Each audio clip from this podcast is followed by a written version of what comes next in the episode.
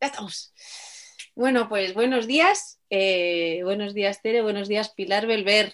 Tenemos con nosotras a Pilar Belver, que es escritora, referente lésbica de, nuestra comunidad. Y, nada, bienvenidas a las dos. Y, nada, que vamos a empezar la entrevista, Pilar, que, que como hoy es 28 de marzo, eh, celebramos el 80 aniversario de la, muerte de Virginia Woolf. Así que creo que, nadie mejor que tú, Pilar, para hablarnos un poquito de, Virginia Woolf, de, quién fue, quién fue Virginia Woolf. Entonces, nada, yo lo primero decir que, yo te conocí, Pilar, por tu libro de Vita y Virginia y contacté contigo para hacer una reunión que nunca se hizo. Pero años después, pues volví a contactar contigo y por fin pudimos hacer una, reunión contigo sobre tu libro de Vita y Virginia, donde Tere eh, también estuvo y estuvimos muy a gusto, las tres sobre todo hablando de, tu libro. Nos acompañaron más personas que no, que no han podido estar hoy aquí, pero, pero bueno, eh, que es un placer tenerte, Pilar, y poder hablar contigo de Virginia. Así que cuéntanos un poquito, eh, ¿quién es Virginia? ¿Quién fue Virginia? Hmm. A ver, eh, que nació en el 82 del, 1800. Cosa importante, porque esa, época en la que ella nació es importante, si no la fecha pues no tiene mucha importancia. se suicidó, se suicidó en el 41. Su, su libro más conocido, si lo consideramos que fuera Orlando, pues es del año 29, vamos a situarnos ya en esa época. Y el, y el que al que muchas le debemos tanto, que es una habitación propia, es del año 28. ¿vale?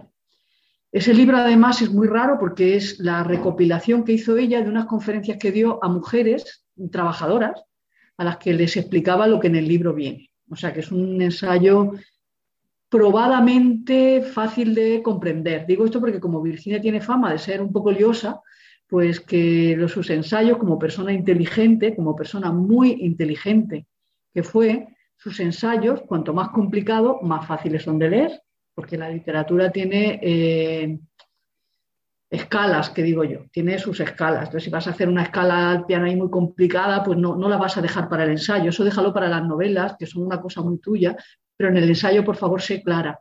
Y eso Virginia lo tenía muy claro conmigo, una persona muy inteligente. Entonces, ¿quién fue Virginia? Fue, para mí, la mejor escritora del siglo XX, para empezar. En la, en, la, en la, rama que ella eligió, que era la que nos faltaba a las mujeres, el diálogo interior, el meterse dentro de los personajes. Eso hubo dos que lo hicieron muy bien, solo que una lo hizo especialmente mejor. Uno se llamó Proust con su historia y sus cositas, y Virginia, que era, como os digo, para mí, mejor escritora que Marcel Proust. Con menos obra, ¿eh? bastante menos obra, pero bueno. Así que, por un lado, al menos una de las mejores escritoras, escritoras y escritores, digo, del siglo XX, de esa parte del siglo XX. Eso sin ninguna duda, es ¿eh? que no, no estaríamos aquí hablando de ella como feminista solo, porque las feministas han sido borradas por, por ley casi de la historia. ¿no? y además fue una mujer extraordinariamente volcada con las luchas de su momento. Y esa lucha de su momento era el, nacimiento del movimiento feminista, con las sufragistas y con toda aquella ola de gente en Inglaterra. Eh, se sabe poco de ella en la otro aspecto, que era muy de izquierdas, por ejemplo. Ella, Leonard también, eh, formaron parte del embrión de lo que fue el Partido Socialista. Más Leonard como militante que ella, pero formaron parte del nacimiento del Partido Socialista, que nada tiene que ver con, el partido, con los partidos socialistas europeos, eran socialistas, socialistas, es decir, más rojos, para entendernos de lo que son estos que hay aquí ahora. Entonces, eh, abrazó todas esas luchas, también abrazó, porque le tocó una guerra y media, porque media guerra de la segunda también la vivió, ya que se suicidó en el 41, le tocó vivir la guerra, por tanto, también era pacifista, no en el sentido que lo podemos entender algunas hoy en general, sino contra la guerra, era antiguerra y además fueron militantes también de esa antiguerra. ¿Qué os puedo contar? Uno de los personajes para mí personalmente más importantes de mi vida también, porque cuando yo la admiraba como escritora, un buen día leyendo otro libro de El hijo de Vita, pues me entero que era lesbiana y dije, no me lo podía creer, lo tuve que leer como siete veces para poder, digo, pues no puede ser que tengamos esta suerte, esta mujer tan especial, tan escritorísima, que yo como escritora, como os digo, adoraba, y eso que no sé inglés como para leerla ni de coña, solamente la podía leer en, en castellano, pero en cualquier lengua las personas que tienen algo que decir lo dicen, así que ella lo decía y lo decía muy bien. Y encima me entero que es lesbiana, pues ¿qué quieres que te diga? Yo feliz. A partir de ahí empecé a investigar, a leer cosas sobre su, no solo toda su obra, sino lo que se iba publicando sobre su vida. Y así, mejor no, no se me ocurre otra manera de presentarla. Un poco larga, pero eso, cuando dices quién, quién fue Virginia Woolf, es para las demás, para el movimiento y para mí. Bueno, como ves, eh, de vez en cuando hay movimiento por aquí. Hoy he recordado eh, que sería interesante quizá que nos volvieras a refrescar. Em, aquel día, eh, cuando tuvimos la reunión hace unos días, nos hablabas, nos enumerabas todos los temas que ella, que, Virginia tocó en su obra de forma muy, muy precursora, digamos. Cómo, cómo incluyó en su obra temas que están muy candentes hoy en nuestra vida actual. Eso sería larguísimo. Hay, como ha sido tan estudiada, eh, sobre todo a partir de los años 70, que fue el redescubrimiento de Virginia Woolf, eh, tienes a grandes maestras que lo van a explicar mejor que yo. Pero por hacer un repaso, así como por encima, Virginia se da cuenta que la voz de las mujeres solo es la voz interior, porque la voz exterior no existe se da cuenta de que toda la literatura es para entendernos. A ver, lo voy a simplificar mucho, luego no me echéis las cabras. Ah, eh, mm, épica, digamos, es una literatura épica. En el, final del 19 y principios del 20 empieza la cámara de la literatura a volcarse por dentro de las personas. Pero es que da la casualidad de que ese por dentro de las personas es sobre todo femenino, porque nosotras el por fuera lo hemos tenido poquísimo.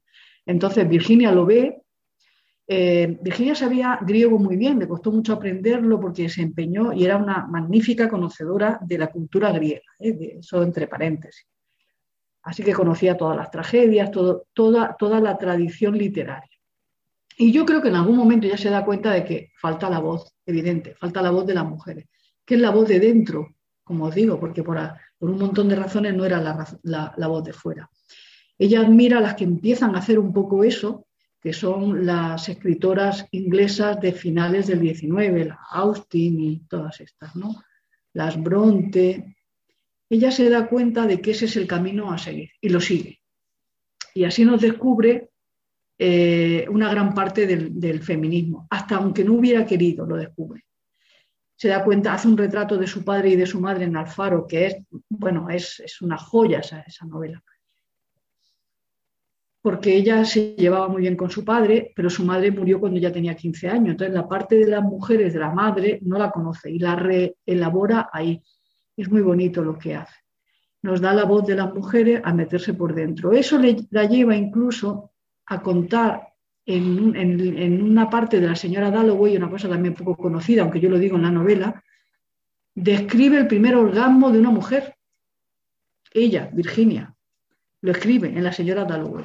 Además que es que lo está leyendo y dice, uy, uy, uy, va de esto.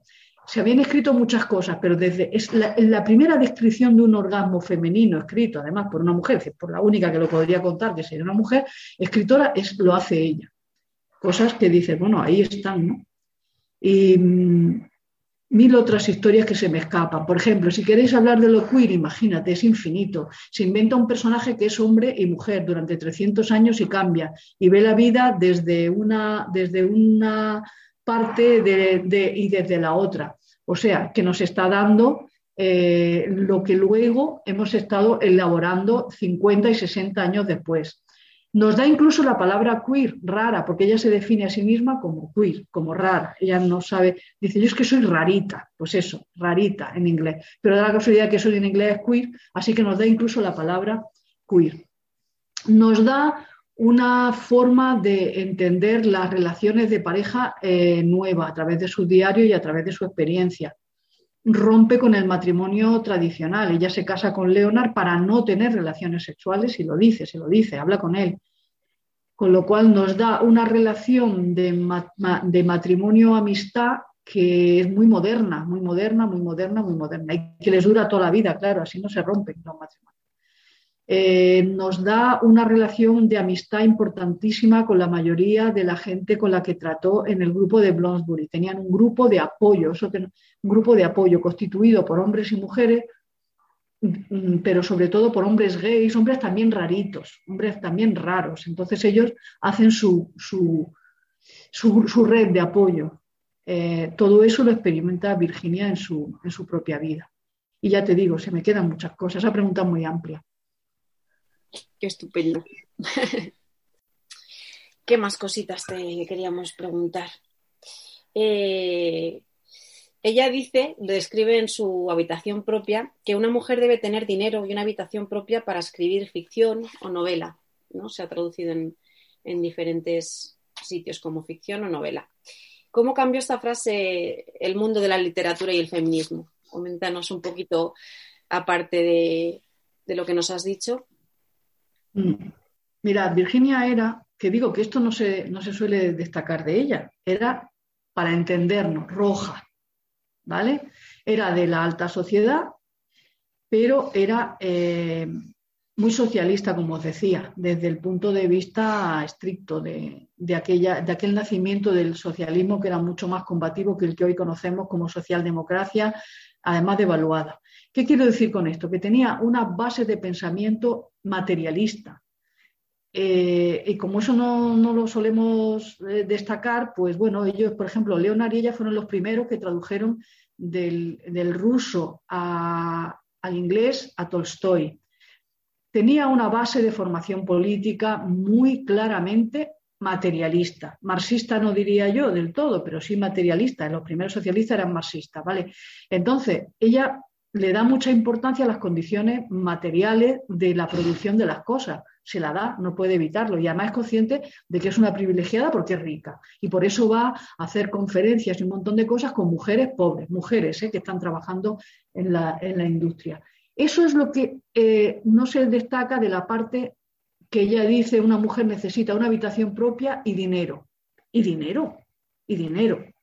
Porque sin dinero no se puede escribir. tú, una, mujer pobre no podrá escribir porque no puede. Si tiene sus ocho horas de trabajo, que serán seguramente más bien diez o once, o once y tiene su familia, ¿cuándo, ¿cuándo va a escribir? Es imposible. Entonces, si nosotras no somos conscientes de la parte material de lo que nos rodea, aunque no seamos marxistas, pero si no somos conscientes de eso, pues mal análisis vamos a hacer de la realidad.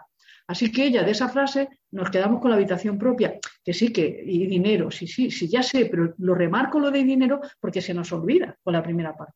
¿Y una habitación propia qué significa?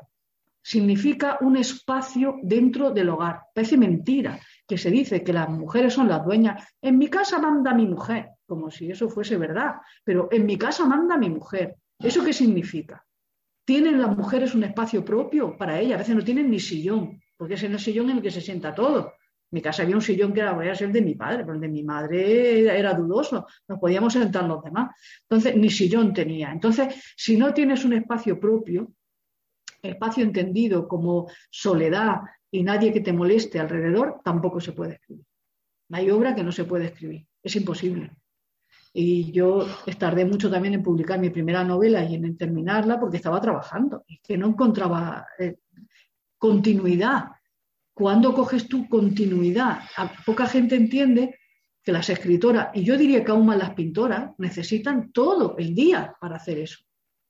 Que no es que no se pueda hacer trabajando, y lo, sí, sí se puede, pero en condiciones muy precarias. Y yo considero que hasta la obra cambia. Si Virginia no hubiera tenido el tiempo para escribir como escribió, no nos hubiera dado el tipo de ritmo literario que tiene su novela. No podría, no se puede andar cortando y volviendo, y ahora corto y ahora vuelvo. No, eso no se puede, ese ritmo se rompe.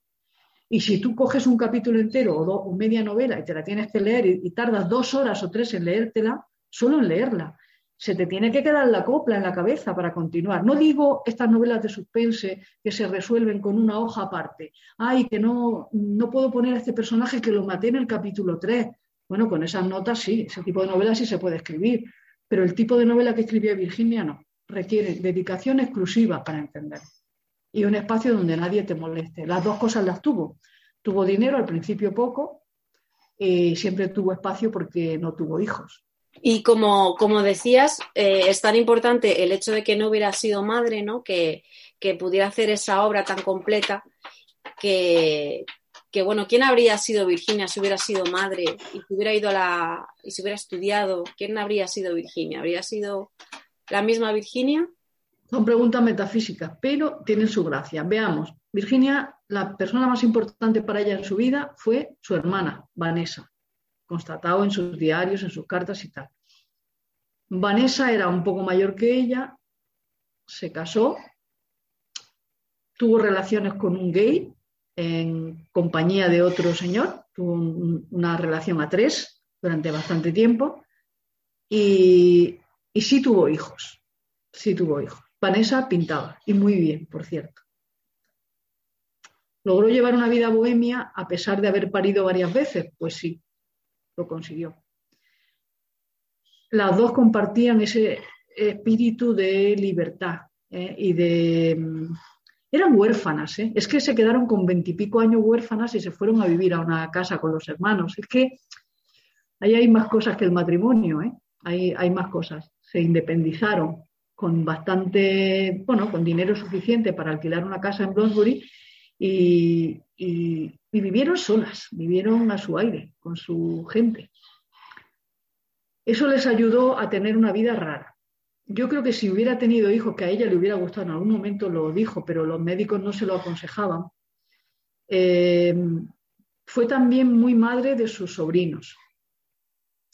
Porque se nos olvida que la madre no solamente es la que pare, eso lo están poniendo ahora muy, eh, lo están sacando a debate las feministas con buen criterio. las, que no las que no somos madres, somos madres también, porque de alguna forma mm, intervenimos, más o menos, según, en la, en la, crianza de las criaturas. Y Virginia pasaba mucho tiempo con su hermana y con su sobrino.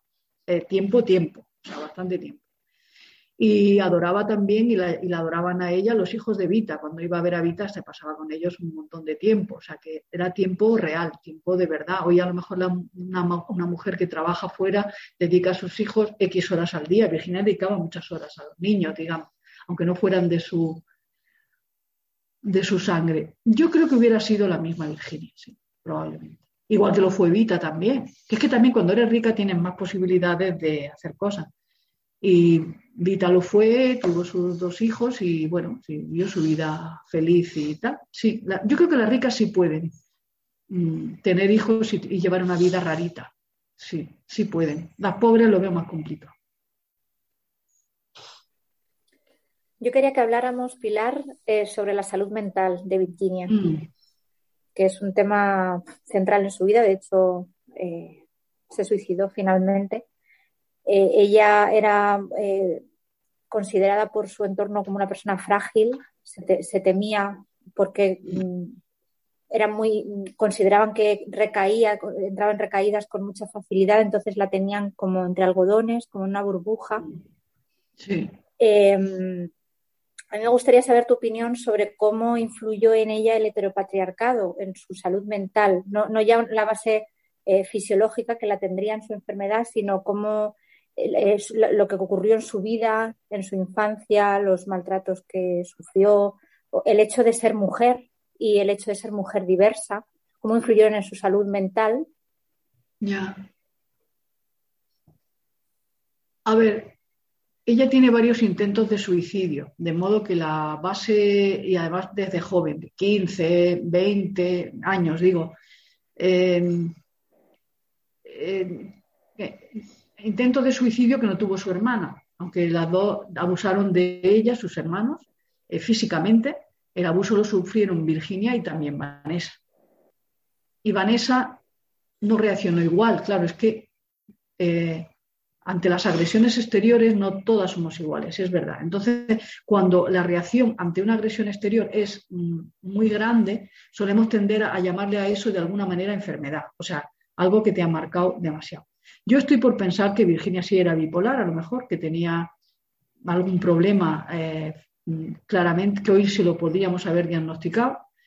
y me siento incapaz de analizar hasta qué punto influyó lo exterior, lo exterior a ella. Los abusos sexuales, seguro que sí. Ahí podríamos buscar una fuente más clara, ¿eh? porque eran muy pequeñas y eran sus propios hermanos, los, que, los los, los dos, los que abusaban de ella. Entonces, yo sí iría ahí. Yo creo que ahí está la base más importante, porque se llevaba bien con su padre, su padre le puso a su disposición toda la biblioteca, sabiendo que no podía ir a la universidad y sabiendo el padre que era la más lista de su hijo con diferencia, y a los niños sí los mandaban a Cambridge, pero a ella no se podía. Entonces, sí, tuvo el apoyo de su padre, de alguna forma, que le duró bastante porque murió cuando ya tenía 21, me parece, 20, 21 años, una cosa así, le duró. Murió su madre, pero tuvo a su hermana Julia ayudándola y cuidándola. También tuvo a su hermana mayor Vanessa cuidándola y ayudándola. O sea que una parte de fragilidad, eso sí, sí que debió de desarrollar. A mí no me cabe la menor duda. No podemos identificar todos los cuadros eh, de enfermedades mentales con el heteropatriarcado, pero una inmensa parte sí, evidentemente. Eso sí lo sabemos. ¿Cómo se deslinda? No sé. Tampoco sé si tiene mucha importancia, fíjate porque incluso aunque ella hubiera sido más poderosa, hubiera podido enfrentarse mejor a la, agresión, como le pasó a su hermana, eso no quita de en medio la agresión.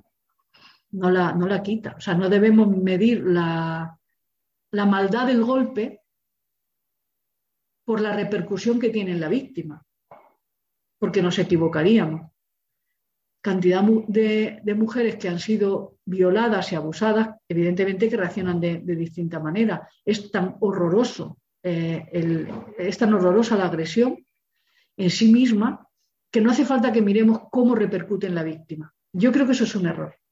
No, porque si tú por alguna razón eres más fuerte, insisto, el violador no deja de ser un monstruo. Y eso es lo que tenemos que tener en cuenta cuando pensamos en Virginia. Luego, aparte de eso, no era una persona frágil eso lo sabemos. No era una persona frágil. Eh, todos los que, la, los que la rodeaban la cuidaban, sí, pero porque la querían mucho. Pero ella no se consideraba a sí misma una, persona frágil. Los demás procuraban que no tuvieran, los médicos se empeñaban en que guardara cama, en que no leyera, en que no escribiera, porque todo eso la perturbaba. Yo creo que ella no era una persona frágil y ella a sí misma no se ve como tal. Yo estoy segura, segurísima que no, porque nunca pidió árnica, Nunca se dedicó a decir, ay, mira lo que me pasa, no me hagas esto. Al revés, en tus cartas con, con Vita, ella solía decirle, oye, que, puedo aguantar, que no te creas tú tan importante, vamos, que si me manda la mierda tú también te puedo mandar la mierda yo, ¿eh? O sea que, tranquila, ¿eh? O sea que, cuidado, ¿eh? Que no se le tuviera lástima, que no se le tuviera pena, que fue reivindicaciones que ella hizo. Y yo, eh, en su obra se ve y en sus diarios que no se consideraba para nada una persona débil. No. Pero sí, sí, sí querría insistir sobre esta idea de, em, entiendo lo que dices, eh, pero yo sigo pensando que ahí el, heteropatriarcado tiene que ver, por ejemplo, también en, en, qué manos estaba ella en cuanto a la cura de sus dolencias, que sí, tendrían, eh, porque al final es una medicina eh, hecha por hombres y para hombres muchas veces sin tener en cuenta nuestras nuestras naturalezas, ¿no? ahí se ha dado, ahí se ha dado en, la otra clave, aparte de los abusos de pequeña, ahí ha dado en la otra clave. ¿Con qué, ¿Con qué herramientas se enfrentan a la enfermedad de las mujeres los hombres? Pues con herramientas de potingues, ya está, no conocen otra cosa, no entienden cuál es el problema y no lo pueden solucionar, eso está claro. Y ella cayó en manos de los médicos de principio, de finales del 19, imaginaos cómo era. O sea, no, no, no, le daban ninguna solución mm, práctica, no, no, no. La llenaban de drogas, pues no, no parece tampoco que ella las tomase, no, no, no, no tenemos esa sensación, por lo menos leyendo su biografía y sus diarios no sé, tuvo que soportar agresiones durísimas por parte de la, entre comillas, medicina de la, de la época, eh, seguro, segurísimo. Bueno, y que, le, y que le recomendaran no leer para que no se citase y no se enfadase, eso ya es el colmo. Cuando ella misma dijo textualmente que sus novelas eran su terapia, la única terapia que admitía como válida para ella. Escribía las novelas para curarse de sí misma Además, tú defiendes que ella se conocía muy bien. Muy bien. Se auto... Bueno, yo no he conocido, de todas las escritoras que he leído, no, he conocido a ninguna que se autoconociera mejor. Se autoconocía, pero bien, bien, bien. Eso lo ves en sus novelas y lo ves en sus diarios. Lo bien que se analizaba, madre mía. Lo bien que se sabía. Por eso, por ejemplo, ella cuando le dicen, eh, ah, pues mira, eh, te vamos a presentar a Vita, que es uh, la lesbiana más no sé qué, uff, no sé qué igual se fija en ti, mira, que igual te, diríamos, o igual te tira los tejos, le decía el Cliff, el imbécil del Cliff, que era su cuñado, bueno, ese es otro personaje. Cliff Bell, su cuñado, le dice eso y dice, buf, pues yo con lo snob que soy no podré resistirme. Se sabía snob, sabía que le iba a influenciar el hecho de que Vita fuera noble y tuviera ese, ese glamour, lo sabía. Se lo conocía y se reía de eso y lo barajaba. Sabía perfectamente cómo era. Conocía su enfermedad, conocía su límite, conocía la ambición de su trabajo. Esta imagen de que la genia no se da cuenta de que lo es, eso es más falso, eso es mentira. ¿Cómo no se va a dar cuenta si está leyendo a sus contemporáneos? ¿Cómo no lo va a ver? Es imposible. Aún así, estaba muy insegura personalmente y le afectaba mucho la crítica que pudieran hacerle de fuera. Su gente no, porque era la más cercana a los que hacía caso. Y como nunca tuvo un éxito extraordinario, sino que más bien vendía muy poco, pues le afectó poco la crítica de fuera. Pero sí que la esperaba eh, con impaciencia porque esa parte de inseguridad la tenemos toda. Pero una cosa es eso y otra no saber que se estaba, eh, que estaba escribiendo grandísimas obras. Yo creo que eso porque Pilar, además, eh, a ella la ridiculizaban por su manera de vestir, ¿verdad? Sí, tiene un cuento muy bonito que me parece, yo para los títulos son muy mala, ¿eh? para mí es como si fuera el vestido amarillo, con lo cual puede que se me esté confundiendo con la Gilman y el papel amarillo, puede que esté cambiando, pero el vestido nuevo se llama el título. Vale, eh, sí, le dedico un espacio a eso porque como era, es que esta se movía entre gente muy rica, muy no sé qué, muy, muy elegante, pues Vita era la, que la leche y la duquesa de no sé quién, pues estaba entre sus amistades. Entonces, todas vestían de muy bien. Y ella, pues no, ya no, no le daba importancia a eso. Os recomiendo que leáis para saber cómo se podía sentir, porque lo explica desde un lado y desde el otro, o sea, cómo se ríe al mismo tiempo, cómo le afecta un vestido nuevo. Es un cuento de cinco páginas, una cosa así, que está muy bien, está muy bien no es que fuera una estrambótica, pero bueno, que no seguía las normas. Es un debate muy actual porque vivimos, y más con, las redes sociales se ha potenciado, ¿no? Vivimos de una imagen pública eh, muy intensa, ponemos mucho el foco en la imagen que damos a los demás y, nos preocupa lo que piensen los demás de nosotros. Entonces, ser, ser diferente, y en nuestro colectivo eso es muy común, pues podemos empatizar con Virginia perfectamente. ¿no? Pues fíjate que tuviera ella complejo también físicamente con lo guapísima que era. Su madre era tan guapa, tan guapa, tan guapa, que es que era guapísima. O sea, que era eh, modelo de pintores. Era... Y Virginia, ya lo veis, la foto que tiene, esa famosa foto que tiene 20 años, guapísima era el deterioro que luego sufrió por la enfermedad y por la delgadez y todo eso, pero ella nunca se consideró así y sin embargo era una, era una belleza, es curioso, ¿verdad? Cosa que no era Vita, Vita era muy espectacular y muy tal, pero no era tan guapa como Virginia a esa edad. Sin embargo, ella no, tenía seguridad ni siquiera ahí, siendo tan, tan especial. Luego ella también creo que no se daba cuenta de, de la poca relación que hay entre el aspecto físico que una tiene y lo que va por dentro. Eso cada vez nos cuesta más mm, separarlo. En aquella época había muy pocas fotos, de, por eso de ella no tenemos apenas fotos. Eh, desde luego no había el cine ni cosas de estas, no, había vídeo, no había nada. Entonces la relación que había entre una escritora y su aspecto físico era ninguno. Es que, ¿qué tendrá que ver? ¿Qué, tiene que ver la pinta que tenga yo ahora con lo que estoy escribiendo? Bueno, es que me sigue pareciendo un debate de mucha actualidad también lo veo desde mi perspectiva de madre o los que, las que tenemos adolescentes cerca, eh, como una persona eh, con una inteligencia como la de Virginia, con una personalidad que le permitía expresarse de forma genuina, ser ella misma.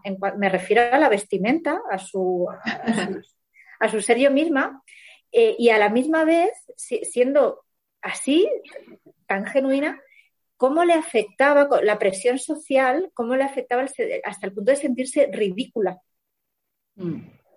cuando, cuando no estaba acorde a los cánones estéticos de las personas con las que se relacionaba. Y eso creo que está muy relacionado también con la expresión de género. Ahí está. Nadie sabe cuál era el aspecto físico de Leonard, que además era flaquito y seguramente igual de desastre que ella vistiendo. O sea que seguro, pero claro, es verdad que no nos preocupa eso. A ella le preocupa. Yo creo que no tenemos ninguna de nosotras una experiencia tan clara de lo que es vivir en la alta sociedad. Eso es algo que mm, esa presión nosotras no la hemos padecido. La padecemos como mujeres en general, en los medios de comunicación, en todo, es verdad.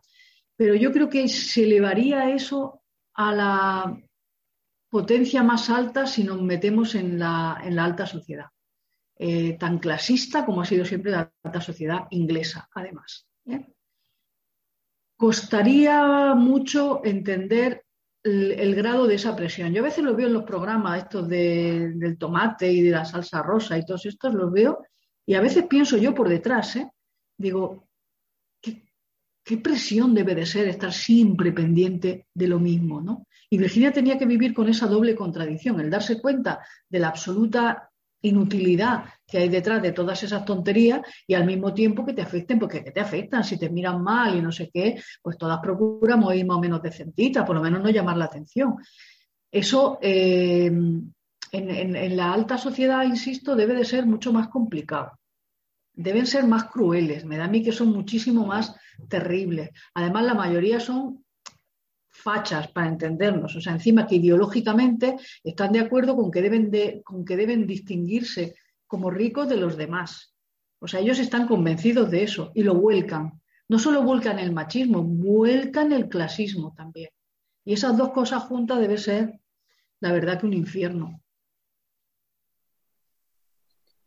Y mm, tú sí que dices que, que Virginia se conocía muchísimo, ¿Y mm, cómo crees que llegó Virginia a conocerse tanto? ¿A través de la literatura? ¿A través de las sesiones con psicólogos, psiquiatras que eran hombres y que solo conocían hombre? Y, bueno, pues eso, ¿cómo, ¿cómo, crees que se conocía tan bien Virginia? ¿no? Que es algo como que ahora está muy en auge el, conocerse y que a lo mejor antes no, no se llevaba tanto pero, pero ella lo consiguió sin tener los medios que tenemos ahora para conocernos. ¿Cómo, cómo crees que se conocía tanto? Yo creo, primero, la idea que tenemos ahora del trato con una psicóloga o con un psicólogo, seguro que sería hombre, eh, de charlas y tal, eso Virginia casi no lo tuvo. Tuvo un tiempo ingresada, era psiquiátrico el asunto, no era psicológico para entendernos. No había psicólogo sino psiquiatra. O sea, no, no esa relación de hablar con para hacer una terapia como hoy la conocemos moderna, eso a ella no le llegó, no, no era el tiempo todavía. Así que la relación con eso sería, como te digo, de médico de cabecera y de médico psiquiatra que te receta pastillas, no, no había. ¿Cómo se conoce? Cuando la gente, a mí me llama mucho la atención la cantidad de escritoras con problemas mentales que hemos tenido, muchas, eh, eso evidentemente no es casual. Podemos sacar de eso la conclusión que saquen las expertas, pero casual no es, eso es seguro. Ella decía que escribir era su terapia, era su manera de hablar con el exterior y lo hacía. Y contaba porque lo que hay detrás de la señora Dologo y es, su, es, su, angustia, lo que hay detrás de, eh, de, todos los personajes que ella dibuja, detrás está ella. Y es su, análisis de ella misma y de la realidad. Y lo vuelca en las novelas, afortunadamente. Otra que hacía algo parecido con un talento vamos, descomunal es Janet Frame, que, hasta, hasta, le dieron electroshock y todo, ¿no? la escritora que murió en 2004. Pues estas mujeres han tenido una relación con ellas mismas tan conflictiva como profunda, las dos cosas a la vez. Profunda. Poca gente que tiene que analizarse tanto como la gente que tiene problemas mentales. Si, Virginia decía que oía a los pájaros hablando en, griego, comprenderás que estaba hablando de sí misma por dentro y tenía una relación, una experiencia de sí compleja que no tenemos las demás, las que no tenemos esas cosas. Quizá las demás tendemos más por eso a mirar el exterior, a criticarlo de una forma mm, más despegada, diría yo. Esta gente que lo ha pasado tan mal, estas mujeres, nos han descubierto el interior de todas, también de las que no tenemos esos problemas mentales. porque se han visto obligadas por su propia realidad a convivir con ellas mismas durante demasiado tiempo y un tiempo conflictivo que suele ser un tiempo inteligente, de mucha inteligencia. Ella pasaba muchas horas, muchas horas callada, porque se supone que le dolía la cabeza, no tenía que hablar, no tenía que leer, no podía no sé qué, ya que, te cita y en qué pies. No había tele, ¿eh? Y afortunadamente no había redes sociales, entonces, ¿qué va a hacer? Le daba la cabeza, le daba el coco para, para verse y para ver. Y se supo analizar. Y claro que encontró los problemas de las mujeres, buscándolo en sí misma y en, lo, y en las que la rodeaban. Es el camino, no tenemos otro que el de la observación. Por eso, de la observación de lo que somos, conseguimos entender el mundo muchas veces. Es una puerta también, la interior para conocer lo de fuera. Y en el caso de las mujeres es, mm, vamos, meridiana esta reflexión. Y está conectado también con una sensibilidad especial, ¿verdad? Si eres un cardo borriquero, que dirían en mi tierra es muy difícil que algo te afecte, ni para bien ni para mal. Hay gente que pasa sin pena ni gloria. La gente que por, por alguna razón es especialmente sensible, eh, ya siempre se ha dicho que es muy sensible, por eso sufre. Igual ahí hay una, verdad grande. Eh, aquello con lo que te dotan tiene una cara B. A Virginia la, dotó el destino, como queráis llamarlo, con la poesía, con, la, con esa genialidad y tenía la cara B también. Es verdad. ¿Crees que la decisión final de suicidarse, eh, más allá de, su, de, sus conflictos internos consigo misma, eh, tuvo que ver con, la guerra, con, los hechos que estaba viviendo en su momento histórico? Claro, si, fuera, si, fuera, si hubiera sido ese el único episodio de su vida, podríamos tender a darle más importancia, pero como no, que hubo varios episodios de intento de suicidio, pues digamos que ya llevaba el germen ahí. Yo creo que fue cansancio. Tened en cuenta que Virginia al final tenía 59 años cuando se suicidó. Es la misma edad que tengo yo ahora. Yo puedo tener ahora mismo, no antes, no cuando empecé a leerla, ¿eh? pero ahora sí puedo tener la sensación como de Mm, haber vivido, como dicen, haber vivido lo bastante. Un poco se pierde, pienso yo, eh, el entusiasmo que da el misterio por conocer nuevas cosas.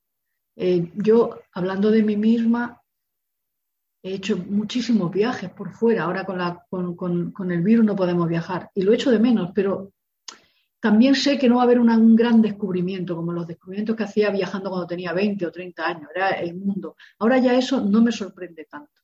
Sé que no me voy a llevar inmensas alegrías. Mm, no tengo la sensación de que me esté perdiendo grandes cosas ya en este momento. Cuando tenía 20 años me, estaba, me parecía que tenía que salir corriendo de todas partes porque me estaba perdiendo la vida entera y parece que me faltaba tiempo para vivirla. Ahora que tengo la misma edad que Virginia, puedo entender un poco mejor su decisión, aparte de, la enfermedad que tuviera, la decisión vital de darse cuenta de que la perspectiva tampoco era tan interesante ni tan misteriosa. Es verdad que estaban cayendo bombas a su alrededor, es verdad que pasaban hambre, pasaron hambre Virginia y, Leona, eh, porque no había abastecimiento. Es verdad que estaban en la lista eh, por judíos, por judío Leonard y por las obras que habían publicado, que habían publicado a Freud, imaginaos, y a todos los rojos que había por entonces, iban derechitos a por ellos y hubiera cruzado bien el charco los, los nazis, ¿no? Eso lo sabían y tenían previsto como suicidarse, también es verdad primero con gasolina, resulta que no había suficiente gasolina y luego eh, eh, un amigo que sí que era psiquiatra, que no sé qué, les, dio barbitúricos para que se pudieran suicidar. Lo tenían previsto, ¿eh? si hubieran cruzado el canal Hitler, los dos se hubieran suicidado. Eh, y no, no, fueron los únicos que lo tenían previsto en aquella época. Benjamin, más gente de, ese medio grupo de Bloomsbury lo tenían todos previsto, sabían a quién iban y a quién no. Dice, yo no lo voy a esperar. Conocían lo que estaba ocurriendo en los campos de concentración y todo eso, es verdad. Mm, eh, la guerra en el año 41, las perspectivas ¿eh? no podían ser peores para, para, eh, para ellos, ¿no? No podían ser peores, sabían que podían ser malas. Pero, aun teniendo todo eso en cuenta, Virginia estaba muy flaquita, muy flaquita y estaba muy cansada. Yo creo que estaba cansada de vivir. Y lo explicó. Y entonces dijo, ¿qué, me voy a perder? Sí, seguramente cosas malas me perderé, ya lo tengo todo. Aguantó más por Leonard, por no darle el disgusto, claro, tan enorme a Leonard, a Leonard y a la gente que la quería, y a su hermana, e incluso a Vita, y a su médica. Eh, no quería darles el disgusto, pero ya llega un momento en que yo creo que ella era muy buena persona. Y de verdad que aguantaría más seguramente por eso, por ser buena persona, por no darle un disgusto a los demás. Era muy poco egoísta en ese sentido. Y ya llegó un momento en que dijo, me voy y ya está. ¿Le dieron barbitúricos, dices? Sí, tenían, tenían, porque lo tenían previsto, porque como luego tenían previsto eh, suicidarse ambos con el coche en un garaje con los humos de la, de la combustión, pero escaseó la gasolina. Y dijeron, caray, como vengan estos para acá, ya ni gasolina vamos a encontrar. Y Adrián pues les dio, bueno, les dieron medicinas para tenerlas y se, Uy, no sé qué pasa con el sonido. Eh, ¿Sabes si, le, si se tomó barbitúricos el día que se suicidó? No, no, eso no se sabe porque no la, como la encontraron después de bastantes días, yo no creo que hicieran una superautosia habiendo dejado ella una, una nota manuscrita de su, de su suicidio, que fue por ahogamiento, eso parece que está claro. Yo no creo. Virginia siempre había estado relacionada con las medicinas porque las tenía por ahí, pero no tenía un cuadro de dependencia de las medicinas. No, vamos, yo creo que no. Yo creo que además conociendo, o conociéndola, cualquiera que me oiga diría que, pero bueno, eh, intuyendo su forma de ser, no creo yo que ella se perdiera ese momento de sí misma, fijaos. Me parece que, que le hubiera gustado y lo vivió conscientemente. Me llama mucho la atención también cómo vivió su pasión con Vita, Pilar. Ah, porque ya tenían una edad cuando se encontraron, eh, ¿no? Entonces, eh, no sé si Virginia había tenido alguna otra experiencia con mujeres, no sé eh, si más bien romántica o si hubo algún acercamiento sexual con otra mujer antes que Vita, pero bueno, Vita fue yo creo su gran explosión a nivel sexual, ¿no? como decías, nunca se sintió atraída por, por, hombres, estableció un lazo muy fuerte con su marido y tuvo una relación muy bonita de compañeros de vida pero no, no tenían el componente sexual, no existía entre ellos. Entonces, me llama la atención que de repente se encuentre con Vita, que, que vivan esta pasión y que ella eh, sea, sea, capaz de, de, ponerle mesura y de no fugarse, de no, no, vivirlo de una manera más explícita, sino de ponerle mucha cordura, ¿no? De decir, bueno, ya tenemos una edad que no es para salir corriendo. Un poquito de, de calma, ¿no? Sí, fíjate, volvemos otra vez a lo mismo. Virginia era fuerte, se conocía y era extraordinariamente inteligente. Le daba la cabeza para entender cómo era Vita y para, y para entender cómo era ella. Entonces dice, esta relación es absurda. Vita lo más que hace es convencerla de que se vayan de viaje juntas a, Francia un tiempo, pero lo más. Y eso le apetecía mucho a ella y a Vita. Pero más no va a conseguir, porque no, Virginia conoce a Vita, sabe cómo es. Entonces dice, esto va a ser un lío, esta necesita libertad y yo no, no, además puedo ser incluso posesiva, cosa que nunca había sido Virginia, con nadie. Pero es verdad que, la relación con Vita es tan importante cuando estudiamos a Virginia porque es muy significativa, es de verdad significativa. Desencadena en ella una seguridad en su cuerpo que no tenía. Fíjate, es la que decía, el tener orgasmos, digámoslo así, claramente. Le da para contar, la, escribir sus tres mejores novelas, ¿no? desde el punto de vista de las mujeres. Eso sí se lo da Vita. Eh, Vita además era eh, una persona también muy honesta, admiraba muchísimo a Virginia como escritora. Como ella era escritora, él admiraba muchísimo y además de verdad, era su, como su gran conquista. Eh, la de Vita. Conquistar a Virginia era su gran conquista. Así que de alguna forma la relación fue más equilibrada de lo que podemos ver desde fuera, más equilibrada de lo que parece. La parte de seguridad que tenía la una se correspondía con una debilidad en la otra. Yo creo que era, eso funcionaba muy bien.